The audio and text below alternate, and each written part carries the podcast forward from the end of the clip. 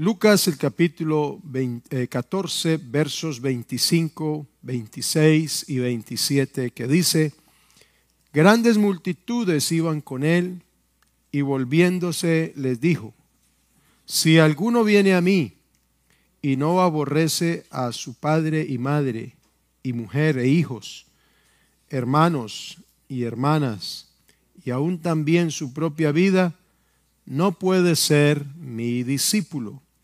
El que no lleva su cruz y viene en pos de mí, no puede ser mi discípulo. Señor Jesucristo, esta palabra la hemos leído y que se desprenda de aquí la enseñanza para nuestra vida y el fortalecimiento de nuestra fe. Decimos amén. La incondicionalidad del discípulo de Cristo es el tema que vamos a desarrollar en esta ah, noche por los siguientes minutos. Y pues esta predicación busca ayudarnos a desarrollar eh, ese aspecto de la vida cristiana, ese aspecto tan importante, el discipulado. Discípulo es aquella persona que sigue y defiende las ideas de su maestro, sus doctrinas, sus enseñanzas, sus métodos. Eso es un discípulo. El discípulo cristiano es quien sigue, cree, defiende las doctrinas de Cristo, sus métodos, su forma de vida. Ese es el discípulo de Cristo. Incondicional quiere decir que es absoluto y no admite limitaciones, no admite condiciones. Alguien incondicional, incondicional es quien sigue a otro sin condiciones, por eso es incondicional. Cuando hablamos de el discípulo incondicional es un seguidor que no pone condiciones, que no pone límites. Lo contrario a lo a incondicional es lo circunstancial. Quien es circunstancial se limita de acuerdo o se condiciona de acuerdo a las circunstancias y la, el quien es circunstancial es, es inclinado a ser ecléctico, como el camaleón, que cambia de acuerdo al ambiente en, en que esté, cambia sus colores de acuerdo al ambiente en el que está. Pues el discípulo circunstancial es ecléctico, es cambiante. De acuerdo a la circunstancia, así es así trabaja, así apoya. Pero el discípulo incondicional no pone límites, no pone condiciones. La incondicionalidad del discipulado cristiano es absoluta, absoluta. O yo soy incondicional o no lo soy. En la incondicionalidad del discipulado cristiano no hay puntos medios. No hay puntos medios. De hecho, recordamos esas palabras del Señor que dicen que por cuanto ni eres frío ni caliente, sino tibio, te vomitaré de mi boca. Bueno, el que es incondicional no tiene límites. Entonces hoy yo quiero ayudarlos y ayudarme, eh, que, que nosotros podamos responder a la siguiente pregunta. ¿Qué tan incondicional es nuestro discipulado? ¿Qué tan incondicional somos o incondicionales somos como discípulos de Cristo? Porque las situaciones de la vida están limitadas a las circunstancias. En el trabajo y en las demás cosas, todo está limitado por las circunstancias. Pero hay aspectos de la vida en, que, en los que uno tiene que ser incondicional, como en el amor. El amor de los esposos debe ser incondicional. Un verdadero amigo debe ser incondicional, pero uno trabaja en una empresa de acuerdo a las circunstancias. El día que no le pague lo justo, ya usted busca, ya comienza a buscar otro trabajo. ¿Por qué? Porque aunque usted quiera ser un, un, un trabajador incondicional, hay circunstancias que limitan esa disponibilidad suya. Con Cristo nosotros podemos perder todo temor para que seamos incondicionales con Él, nuestro discipulado, incondicionales. Precisamente de eso es lo que se trata el concepto de los verdaderos adoradores, que adoremos al Padre en espíritu y en verdad.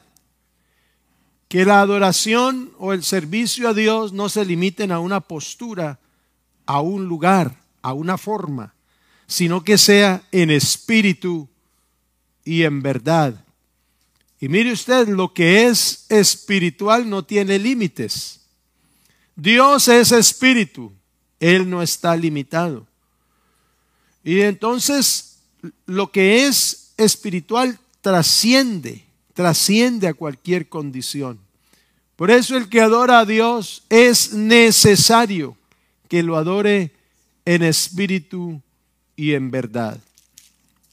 Aquí encontramos entonces estas palabras del Señor Jesucristo que se refieren al discipulado, a sus seguidores. Mire usted que el verso 25 dice que grandes multitudes iban con él, mucha gente. Jesús estaba acostumbrado a que mucha gente lo buscara y estuviera con él. Ahora, si nos apegáramos a la letra, que no es muy bueno, pero a veces uno utiliza como para ilustrar y enfatizar el comentario, la reina Valera dice que grandes multitudes iban con él, pero no dice que le seguían o que eran sus discípulos. Una cosa es uno ir con alguien como en un avión. Yo voy con el piloto, pero apenas llegue a mi destino, yo ya lo dejo y me voy para mi destino. Él va para su lado y yo, pero yo iba con él en el avión, pero no, no necesariamente quiere decir que yo sea un seguidor del piloto. Eso le pasa a mucha gente. Van con Jesús, pero no le siguen. No le siguen.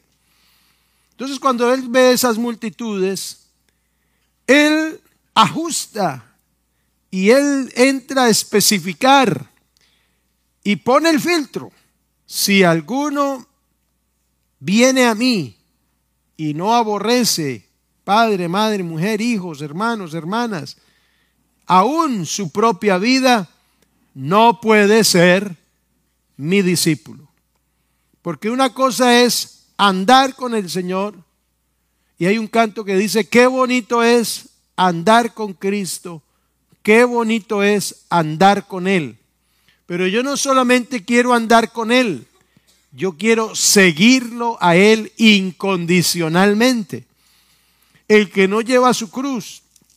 Esas palabras están en un contexto de una serie de parábolas. Por ejemplo, la parábola anterior, la que antecede a estos textos, desde el verso 15, titulada por algunas Biblias la parábola de la gran cena, está relatada por el Señor para ilustrar la importancia que tiene el compromiso para un discípulo cristiano.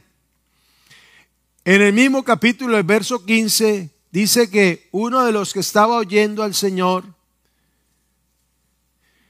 la parábola del, invitado ambicioso que fue invitado y se fue al primer lugar Y después el Señor dice, cuando vayas invitado a un lugar, no te vayas a las primeras sillas y espera que te asignen la tuya, porque si te vas a la primera, a lo mejor hay otro que ya tiene ese lugar.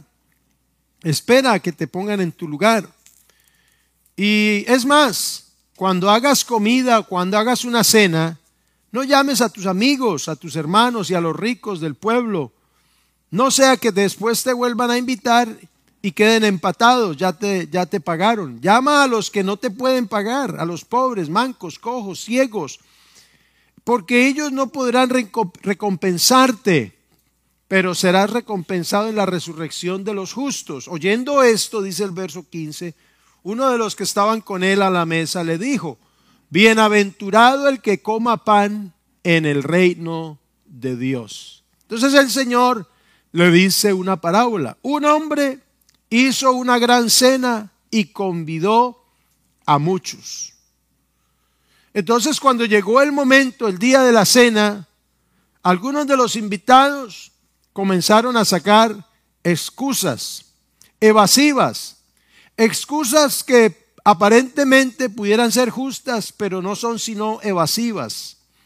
Porque el que compra un pedazo de tierra no la va a comprar sin mirarla. El que compra unas yuntas de bueyes no los va a comprar sin probarlos. Y el que recién se había casado en esa cultura le daban un año para que estuviera sosegado y no fuera a la guerra, ni al servicio militar, ni asignaciones civiles. Lo, lo dejaban para que pusiera cimientos en su matrimonio. Esas fueron las tres excusas. Compré una tierra, tengo que ir a verla. Compré unos animales, tengo que ir a, probarlos. Y me acabé de casar, no vamos a la cena. Todas esas eran eh, evasivas, eh, eh, algo que ellos, de lo cual se aferraron para no ir a la invitación. Entonces aquel anfitrión, al ver que sus invitados especiales eh, eh, evadieron la invitación, entonces dice, vayan a las calles e inviten a los que se encuentren allá, no importa cuál sea su condición. Jesús está refiriendo a, a los maestros de la ley, a los fariseos y a los saduceos que se ufanaban de una posición religiosa pero que no mostraban compromiso alguno con la fe verdadera en Dios. Ahora, está implícita la idea de que los primeros invitados habían confirmado asistencia, que los primeros invitados seguramente habían prometido asistir, porque en efecto se preparó la cena. Si yo lo invito a usted y usted me dice no puedo ir, yo no preparo nada. Pero si, si usted me invita a mí, yo le digo, yo voy, confirmo, usted prepara algo para mí porque usted me está esperando. Si en último momento yo le digo a usted, no voy a ir, y usted nota que la excusa es una evasiva, una tontería, usted se siente ofendido porque usted sacó tiempo, preparación. Usted se preocupó. Una cena como la de estas no era cualquier sándwich con Coca-Cola. Las cenas de esas culturas eran unas comidas bien elaboradas que demandaban mucha preparación. Cancelar esos compromisos a última hora se tomaban no sencillamente como que no, no puedo ir. Eso era una terrible ofensa para quien invitaba. Entonces estos invitados que confirmaron asistencia demostraron que no habían sido sinceros en el momento de confirmar o en el momento de comprometerse. Así que esta parábola enseña que los verdaderos discípulos no son aquellos que piensan que tienen fe, sino aquellos que la ponen en práctica mediante su lealtad y su compromiso. Y que no seamos nosotros aquellos que pensamos que tenemos fe en Dios, pero no lo demostramos o no la demostramos. Santiago dice que la fe sin demostración de obras es una fe muerta. Es decir, no sirve, no sirve para su propósito, para su propósito. Eso pasó con Israel, el Señor los invitó a su propósito, ellos despreciaron a los profetas y sacaron evasivas, entonces el Señor dijo, váyanse por todas partes a gente que no conozco y gracias al Señor porque muchos gentiles que no conocíamos el nombre de Dios, ahora nosotros hemos aceptado la invitación a una cena de la cual no merecíamos, pero estamos aquí sentados comiendo del pan del reino de Dios. Jehová Jireh, Jehová Nisi, Jehová Ketzidkenu, Jehová justicia nuestra, Jehová Shalom. Eso es hebreo y eso lo sabían los de Israel, lo decía el hermano que estaba dirigiendo. Ellos conocían a Dios como el que peleaba sus batallas, el que proveía, etcétera. Pero los gentiles, los gentiles no conocían a Dios en esas funciones. No conocían a Dios. Pero en el momento en que Israel le dio las espaldas a Dios y dejaron su compromiso y comenzaron a sacar evasivas tontas. Entonces el Señor dijo, vayan a toda parte, aunque no me conozcan, tráigalos aquí, que les voy a dar el pan, el pan del reino de Dios. Hermanos, ya que somos discípulos de Cristo, que hemos decidido, decidido, y hablo particularmente a los cristianos, a los creyentes bautizados en el nombre de Jesús, que hemos voluntariamente decidido seguir a Cristo, dice el canto también. He decidido seguir a Cristo, no vuelvo atrás. Estoy hablándoles a ustedes, comenzando desde mí mismo, para que seamos discípulos comprometidos de una manera incondicional, comprometidos con nuestro Maestro, con el Señor Jesucristo que no saquemos evasivas, inmaduras, evasivas irracionales, excusas como para faltar a nuestro compromiso cristiano. ¿Qué factores impiden ser un discípulo incondicional? Habrá muchos, pero yo quiero utilizar la parábola del sembrador para identificar al menos tres factores que nos impiden ser discípulos incondicionales. Es decir, que en cualquier momento el Señor cuente con nosotros. No solamente cierto día de la semana, un par de horas o cierta actividad, sino que en cualquier momento el Señor cuente conmigo. Que el Señor cuente conmigo. Pero a veces no se logra. Marcos capítulo 4, 3 al 8 dice, oíd, he aquí el sembrador salió a sembrar, otra parábola que el Señor relató. Y al sembrar aconteció que una parte cayó junto al camino, vinieron las aves del cielo y la comieron. Otra parte de la semilla cayó en pedregales donde no tenía mucha tierra, brotó pronto porque no tenía profundidad de tierra. Pero salido el sol se quemó y porque no tenía raíz, se secó. Otra parte cayó entre espinos y los espinos crecieron y la ahogaron y no dio fruto. Pero otra parte cayó en buena tierra y dio fruto, pues brotó, creció, produjo a 30, 60 y a ciento por uno. Progresivo el fruto. Jesús, eh, o la parábola relatada por Jesús, descrita por Mateo, si usted puede buscar la misma parábola en Mateo 13, usted notará que el fruto es decreciente. La buena la semilla cayó en buena tierra, pero dice que dio a fruto a 100, 60 y 30, decreciente. Marcos y Lucas dice 30, 60 y 100. Porque en Israel a lo suyo vino, los suyos no le conocieron. Israel comenzó a dejar de dar fruto por su falta de compromiso en su fe y en su adoración y en su misión, en la misión que Dios les había encomendado. Entonces comenzaron a decrecer en el fruto.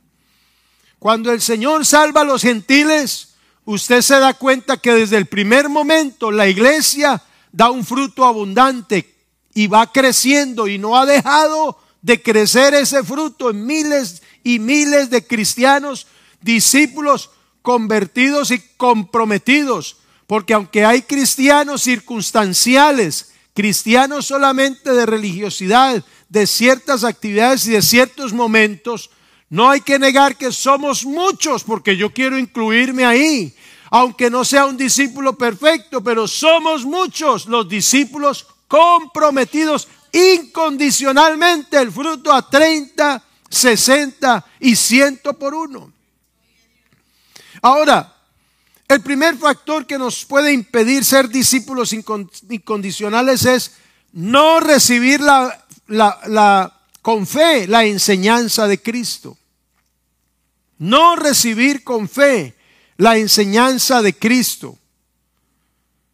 Si nos dejamos dejar, si nos dejamos llevar por la duda, eso nos impedirá ser incondicionales como la semilla que cae junto al camino. Dice que vinieron las aves del cielo y la comieron. El diablo siembra la duda y entonces uno comienza a dejar de confiar en la palabra de Dios, en sus mandamientos, en sus promesas y confía más en la filosofía del mundo, en la razón del mundo, en la economía del mundo y en las demás personas. Entonces eso impide que yo sea un discípulo incondicional. Segundo, dejar que la palabra afecte solo las emociones. Cuando yo solo permito que la palabra toque mis emociones y me acostumbro a ser un discípulo sensacionalista, emocional, solamente me dejo llevar por los toques emocionales, cualquiera que estos sean, pero si no tengo convicción de la palabra, eso me impedirá ser un discípulo incondicional porque cuando no sienten mis emociones, no estaré dispuesto. No estaré en proporción. Las pruebas, las pruebas, las pruebas no se vencen con las emociones.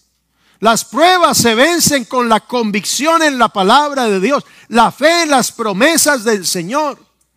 Las pruebas no se vencen con lágrimas o con risas o con saltos o, con, o caminando de rodillas. Las pruebas, porque lo que se prueba es nuestra fe, no nuestras emociones.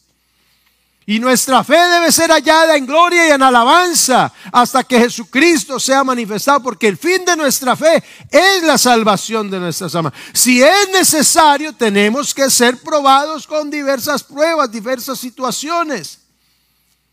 Aquellos que se desaniman cuando llega la prueba, cuando no, cuando no sienten en sus emociones, entonces dejan, dejan de disponer su vida como discípulos verdaderos, como la semilla que cayó en pedregales.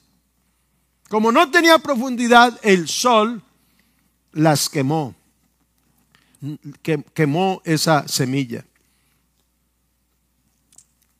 Y el tercer factor que quiero aplicar, que nos puede impedir ser discípulos incondicionales del Señor es la preocupación y la dedicación excesiva por los afanes de este mundo y por las riquezas.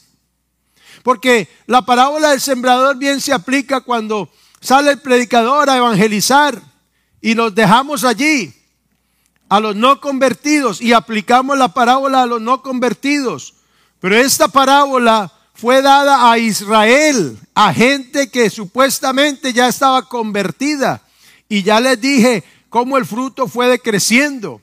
Entonces, nosotros como discípulos del Señor, no podemos olvidarnos que debemos ser buena tierra en todo momento. Esta palabra, esta semilla, debe caer en nosotros como buena tierra.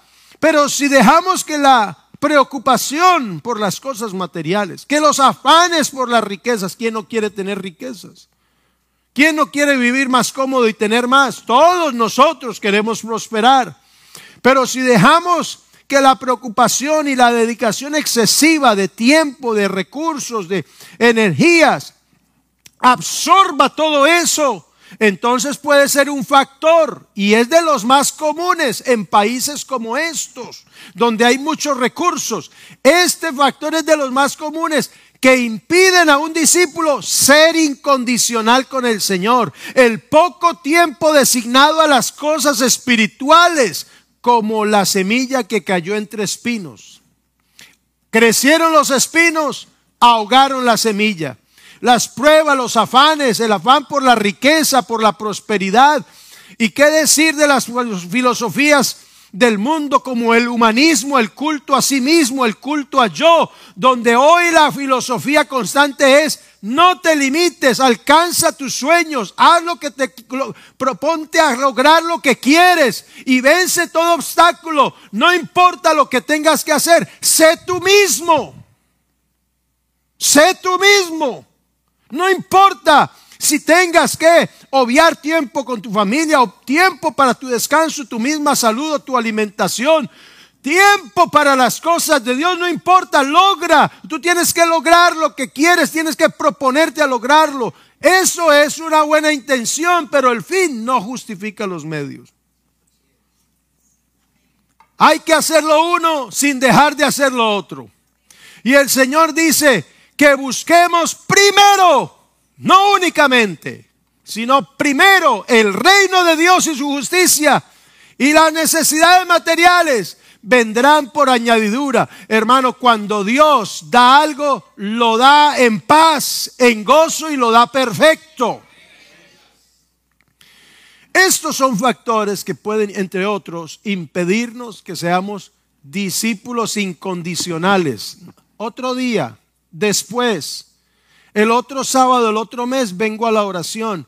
Al otro culto vengo. Después de cuatro semanas voy a faltar porque es que voy a dedicarme a, conseguir esto y esto y el otro. Entonces no voy a ir a la iglesia, no voy a evangelizar, no voy a ir a la actividad de damas, no voy a ir al, al, curso de jóvenes, no voy a ir a la actividad de niños, no voy a llevar a mis niños porque esto y lo otro y aplique, aplíquelo a todas las excusas que a veces le sacamos al Señor. Notan que estamos continuando la predicación del domingo, ¿cierto? Bueno, hablemos seriamente de la incondicionalidad del discipulado cristiano, porque Dios nos necesita, hermanos. Dios nos salvó para que fuéramos instrumentos suyos, para ponernos en utilidad, discípulos incondicionales. Por lo menos los de online que digan amén. Entonces, según las palabras del Señor Jesucristo, yo tengo aquí cuatro características que identifican a un discípulo incondicional. Cuatro. En ese capítulo 14 de Lucas, por ejemplo, el verso 21, y si se compara con el verso, versos 13 y 14, la primera característica que yo quiero identificar aquí como un discípulo incondicional es que el discípulo incondicional sabe, oiga bien, sabe que no tiene cómo compensar al Señor lo que ha recibido de él. Cuando uno es consciente que nunca podrá pagar o compensar lo que ha recibido de Dios, lo mínimo que uno tiene que hacer es ser incondicional. Porque si, si no se puede pagar y además no me lo cobra, sino que me lo regaló, el discípulo incondicional sabe que nunca podrá compensar al Señor por lo que le ha dado. Dice, vuelto el siervo, hizo saber estas cosas a su señor, porque los primeros se excusaron, no fueron. Entonces, enojado el padre de familia dijo a su siervo, quiere decir que eso enoja al Señor. Eso enoja al Señor. Ve pronto por las plazas, las calles de la ciudad, trae acá a los pobres, mancos, cojos, ciegos. Mire lo que dice el verso 13 y 14, que ya lo mencioné al principio. Cuando hagas banquete, llama a los pobres, mancos, cojos, ciegos, y serás bienaventurado porque ellos no te pueden recompensar, pero te será, te será recompensado en la resurrección de los justos. Segunda característica de un discípulo incondicional, ama más a Jesús que a todo y que a todos. El verso 26 dice, si alguno viene a mí y no aborrece, que fue el texto que tomábamos como referencia. Jesús dice, al ver las multitudes que, que, iban con él, entonces dijo, vamos a ver de estos quién es quién. Al ver las multitudes, dijo, si alguno viene a mí y no aborrece a padre, madre, mujer, hijos, hermanos, hermanas y aún a su propia vida, no puede ser mi discípulo. Entonces el discípulo incondicional ama más a Jesús que a todo y que a todos. Ahora, la palabra aborrecer, que también se traduce como odiar, pues según el contexto bíblico no se puede tomar literalmente en el sentido que lo entendemos, que lo conocemos, porque la Biblia no nos manda a odiar a nadie, ni siquiera a nuestros enemigos. Entonces la palabra aborrecer hay que mirarla en el contexto del pasaje paralelo que está en Mateo 10:37. Mire cómo dice el Señor, el que ama a padre. Entonces ya no usa la palabra aborrecer ni odiar. Usa la palabra amor. El que ama a padre o madre más que a mí. Mire que esto lo dice el Señor. En algunas Biblias están en color rojo las palabras de Cristo. Si en su Biblia está allí, entonces mire que está en color rojo, muy seguramente. Lo dice el Señor. Y cuando uno lee la Biblia tiene que fijarse quién dice las palabras y a quién se las dice, por qué, cuándo y dónde. Para que usted encuentre la enseñanza verdadera. El que ama a padre, madre, Jesús no tiene problema con que amemos a nuestros semejantes, a nuestra madre, a nuestro padre, a nuestros hijos. El Señor no tiene problema con eso. El problema es cuando un discípulo o uno que quiere ser discípulo de Cristo ama más a las personas que a su Señor, que a su Maestro, que a Cristo. El que ama más que a mí no es digno de mí. Eso lo dice el Señor. No es digno de mí. El que ama a hijo o hija más que a mí, no es digno de mí. Entonces, cuando dice en el otro pasaje, el que aborrece, si alguno viene a mí y no aborrece, lo que quiere decir es, si no ama menos, amar menos, tenemos que amar a nuestros semejantes, a nuestra familia. Y el Señor dijo, aún hasta nuestros enemigos.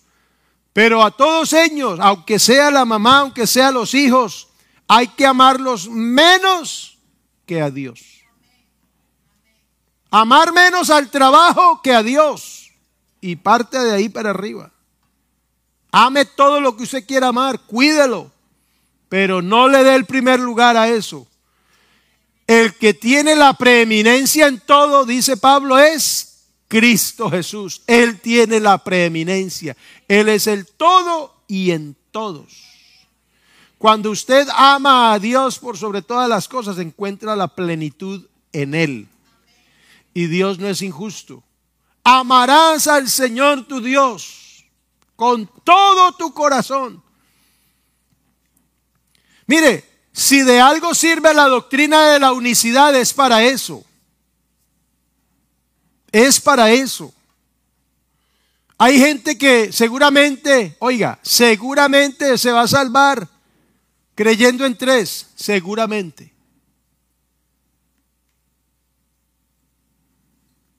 Porque así le enseñan, pero su fe la pone en el sacrificio de Cristo, seguramente. No vamos a descartarlo. Pero hay gente que creyendo en uno solo, y tal vez no se salve. Porque creyendo en uno solo y no lo aman con todo su corazón, con toda su mente, sus oídos, sus manos, su ser y sus fuerzas. Con este oído oyen una cosa y con este oyen otra. En la mañana escuchan una cosa y en la tarde, el miércoles o el día del culto, escuchan otra. Eclécticos, circunstanciales.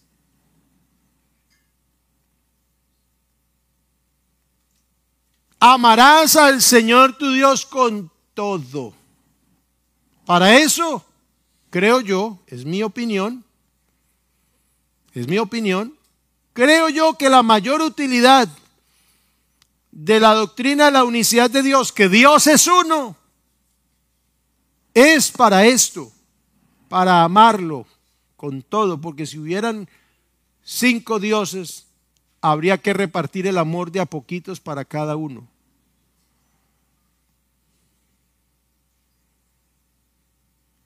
Para cada uno. Y por eso Dios es sabio. Dijo que el matrimonio sea con una sola mujer para poder amarla. Solo a ella. Solo a ella. Cuando usted tiene más de un Dios o quiere repartir su amor y su adoración y su confianza en más de un Dios, tiene problemas. Y Dios es lógico y la Biblia es lógica. Dios es práctico y la Biblia es práctica. Oye Israel, el Señor vuestro Dios uno es. Y como no hay más, ámalo con todo. Si uno no ama a Dios más que a otras cosas, uno tiene que amar a Dios con todo su ser. Y Dios no tiene un celo caprichoso. Él deja que trabajemos, que estudiemos, que progresemos, que podamos adquirir bienes, riquezas, conocimiento.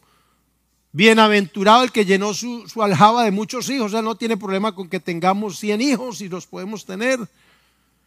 20 mil casas, bueyes. Abraham tenía muchas ovejas. Usted puede ver en el Antiguo Testamento reyes con muchas riquezas, pero unos no amaban a Dios tanto como otros.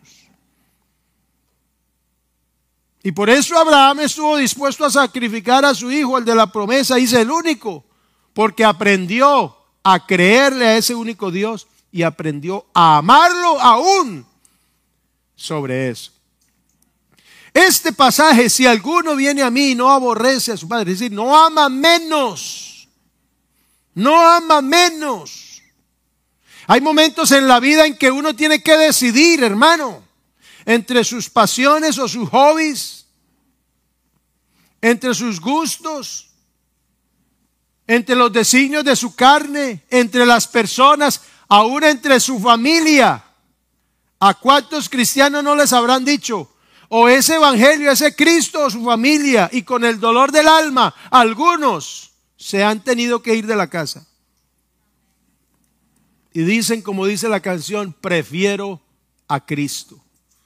Y el salmista dijo, aunque mi padre y mi madre me dejaran, Jehová con todo me recogerá.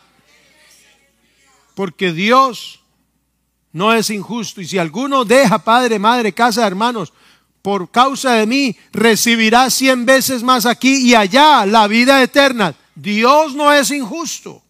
Pero a veces hay que elegir. Y eso se da en todos los ámbitos de la vida. En todos los ámbitos de la vida. Entonces, en este pasaje lo que Cristo pide de sus discípulos es una devoción completa, una consagración completa. En todo sentido de la palabra. Es el tipo de lealtad que es tan verdadera e, e irreductible que cualquier otro afecto, aunque sea la propia vida, vayan a un segundo plano. A un segundo plano. La devoción a Cristo debe ser tan completa y de corazón que ni aún la lealtad a los padres o a otros miembros de la familia o a otras cosas deben interponerse. Entre Dios y yo no debe haber intermediarios, no debe haber obstáculos. Cuando Él me pide algo, no debe haber nada que lo interponga. Porque qué tal que yo le pida a Él una bendición y usted se me ponga al lado y le toque a usted. ¿A usted le gustaría eso? Usted ora y ora por una bendición y llegó usted, se atravesó otro hermano y le dio la bendición, fue al otro. ¿A usted le gustaría eso? ¿Usted quiere que la bendición le llegue a usted? Usted la quiere, la necesita, ha estado pidiendo y ha estado creyendo en eso. Lo mismo pasa con Dios. Busca verdaderos adoradores. Y en el deseo de yo querer adorarlo en espíritu y en verdad se atraviesa un ídolo, se atraviesa una cosa y otra. ¿Eso le va a gustar a Dios? No, no. Él quiere una devoción completa. Por eso el Señor dijo, no puede ser mi discípulo. Diga lo que diga, piense lo que piense. El Señor dice, no puede ser mi discípulo. Entonces, el discípulo incondicional, aunque no sea un discípulo perfecto, pero incondicional sí, ama más a Jesús que a todo y a todos. Tercera característica, el discípulo incondicional se, se niega a su yo, pero ¿a cuál yo? Principalmente al yo como era antes de la gracia regeneradora.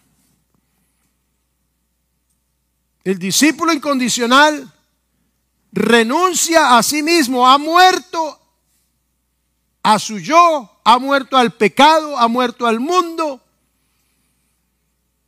porque quiere decir que no confía en sus méritos, en sus habilidades, y tampoco satisface sus deseos pecaminosos. ¿Y sabe desde cuándo se aprende la capacidad de renunciar en el arrepentimiento? Cuando uno se arrepiente, comienza a aprender a negarse a sí mismo. Arrepentirse es cambiar de mente y de propósito con respecto a Dios. Lucas 9:23 dice, si alguno quiere venir en pos de mí, niéguese a sí mismo tome su cruz y sígame. Eso lo dice Lucas 9:23. Luego en el verso 27, 14, 27 dice, solamente dice, el que no lleva su cruz y viene en pos de mí. Antes ya el Señor había dicho, niéguese a sí mismo. Y número cuatro, el discípulo incondicional lleva el vituperio por causa de su lealtad a Cristo. Está dispuesto a sufrir por Cristo burlas, menosprecios, como lo llaman ahora, bullying por Cristo. Eso se aprende, algunos lo aprenden más rápido que otros, pero el verdadero discípulo lleva el vituperio por causa de su lealtad a Cristo. Cuando dice el Señor, niéguese a sí mismo, tome su cruz, la figura subyacente es lo que hacían en ese tiempo. Un hombre que era condenado a muerte y lo condenaban a muerte de la cruz, lo obligaban a tomar su propia cruz y a cargarla hacia el lugar de su ejecución. Por eso hicieron eso con Jesús. Pero, pero este, este, este, este convicto tenía que cargar la cruz por coacción. Pero el discípulo de Cristo no lo hace por coacción, lo hace por convicción y voluntariamente. Tome su cruz, tome el vituperio de Cristo, niéguese a sí mismo y sígalo voluntariamente. Son cuatro características de un discípulo incondicional. Ahora, el enemigo de la incondicionalidad es la duda. Uno no puede ser incondicional mientras esté dudando. ¿Y por qué duda uno? Por incrédulo. Cuando el diablo logra que yo sea un incrédulo, ha logrado su cometido. Porque para yo agradar a Dios necesito creerle. Sin fe es imposible agradar a Dios. Le doy un ejemplo. Normalmente nos reunimos los domingos porque es el día que casi todo el mundo descansa. Entonces es más fácil llegar al culto y dedicar el tiempo. Sea la distancia que sea. Pero hay hermanos que sus trabajos principales, sus negocios o qué sé yo, son los domingos. No pueden, tienen tal vez la naturaleza de su negocio. Y hay algunos de ellos que hemos escuchado los testimonios que cierran en el momento, en el horario de más apogeo de su negocio, de su tienda o su trabajo, para irse al culto, porque es el, el espacio que se ofrece en la iglesia para adorar a Dios, para la comunión, para oír la palabra.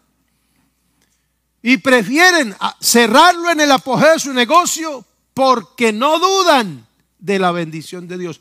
Le creen a Dios. Y cuando van y abren, está la gente esperando.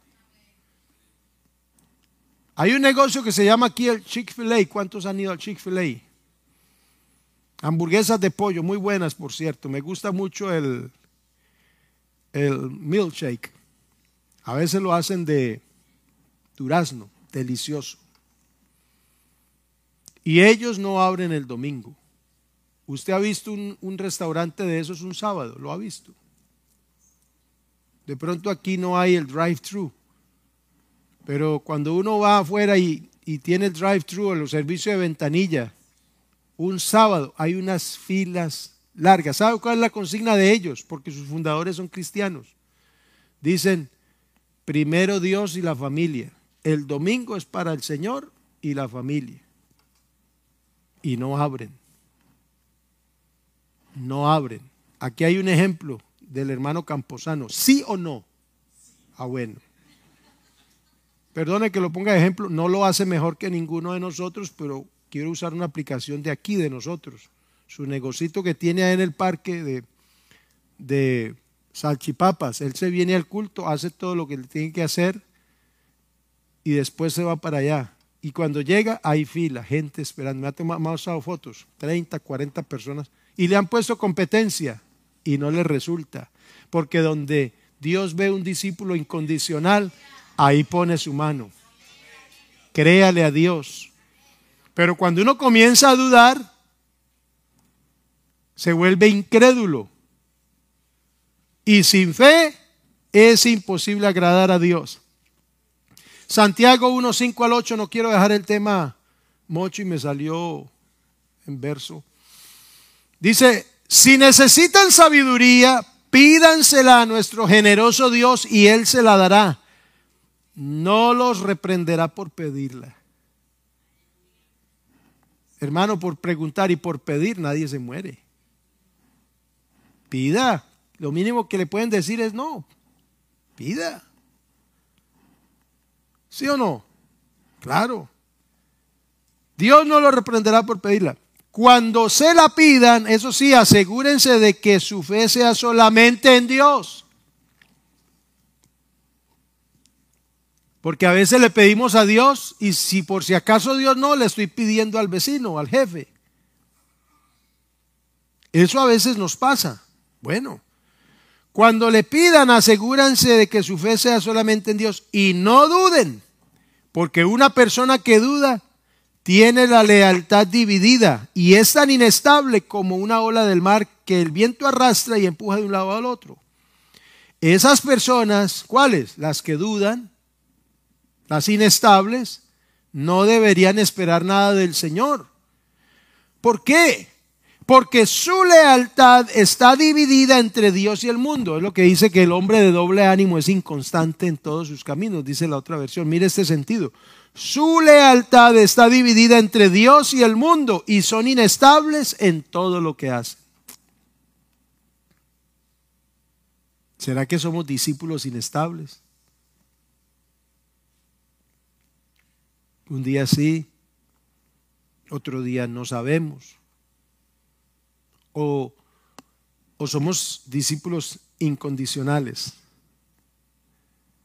Mire, renunciar para obtener. Es importante que nosotros pensemos en eso y voy a mejor dejar el tema porque hay otros temas ahí, no quiero ir a la carrera, más bien el otro miércoles. Pero pensemos en eso. La clave aquí es aprender a renunciar. Si alguno no aborrece, hermano, seguir a Cristo como discípulos, es fácil si usted nace de nuevo. Si cuando usted se arrepintió aquel día lo hizo de verdad, acuérdese que usted tuvo que Usted tuvo un proceso doloroso, tuvo que desprenderse de muchas cosas tal vez. Desprenderse del pecado a veces no es fácil, porque el que ha visto que el pecado lo ha destruido, lo hace con gusto, ya no quiero ese pecado. Pero el que se ha divertido con el pecado, pero entiende que el pecado lo condena, desprenderse de eso. Y seguramente usted tuvo que desprenderse de personas, no sé, el día que el Señor lo salvó, usted se arrepintió. Si se arrepintió de veras, usted sabe que tuvo que renunciar a muchas cosas, empezando por su yo, por su carne, por sus gustos, por sus pensamientos, por sus modas, por sus, por sus ídolos, sus cantantes favoritos. Y, y, aunque la Biblia dice que retén tu corona, usted a lo mejor tuvo que renunciar a la otra corona.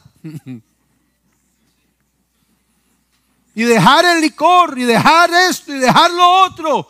Y tal vez fue doloroso porque a esta carne no le gusta renunciar, pero usted lo hizo. Por amor a Cristo, usted se enamoró del Señor. Pues es el mismo principio todos los días. Con Cristo estoy juntamente crucificado y ya no vivo yo, vive Cristo en mí. ¿Quiere ser un discípulo incondicional? Aprenda a renunciar todos los días y le va bien. El próximo miércoles seguimos. Pasen para que cantemos, hermanos. Estén en pie y oremos al Señor.